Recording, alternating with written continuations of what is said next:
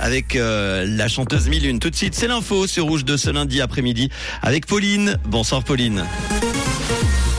Bonsoir à tous. Les caisses maladies sont débordées par les demandes de changement. Le chômage au plus bas depuis plus de 20 ans en Suisse en 2022 et quelques nuages attendus demain matin.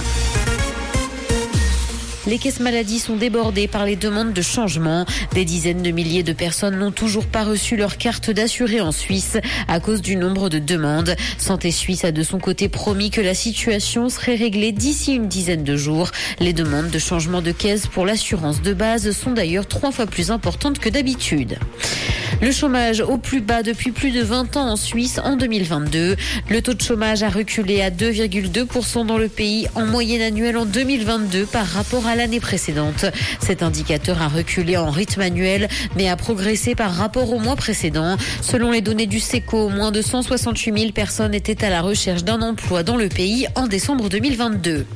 Dans les Alpes vaudoises, le bilan est mitigé, même si les stations sont pleines. Et ce parce que la fréquentation des pistes a chuté de 30% par rapport aux fêtes de l'an dernier. Vos promotions a parlé de son côté d'un taux de remplissage excellent avant Noël et se félicite du retour des touristes internationaux. Et la clientèle qui manque à l'appel, c'est la clientèle suisse, souvent titulaire d'un Magic Pass. Elle ne passe pas la nuit dans la station.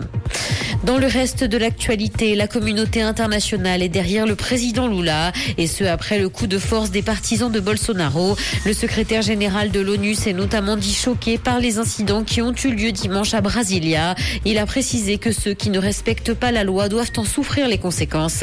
Les sympathisants de l'ex-président ont envahi hier le Congrès, le palais présidentiel et la Cour suprême.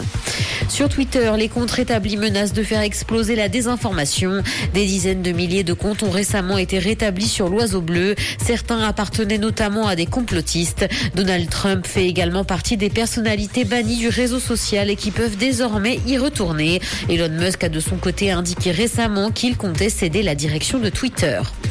Musique, Miley Cyrus a annoncé la sortie de son huitième album. La pop star dévoilera prochainement Endless Summer Vacation. Il doit sortir le 10 mars prochain. La chanteuse a indiqué que ce nouvel opus est une lettre d'amour à Los Angeles. Le plus grand succès de l'artiste reste à l'heure actuelle Wrecking Ball, sorti en 2013 et qui dépasse le milliard de vues sur YouTube. Il va pleuvoir ce soir, mais la pluie laissera place au soleil demain matin avec quelques nuages. Il fera 2 degrés à Lausanne et Carouge, ainsi que 4 à Genève et Épalinges. Bonne soirée à tous sur Rouge. C'était la météo, c'est Rouge.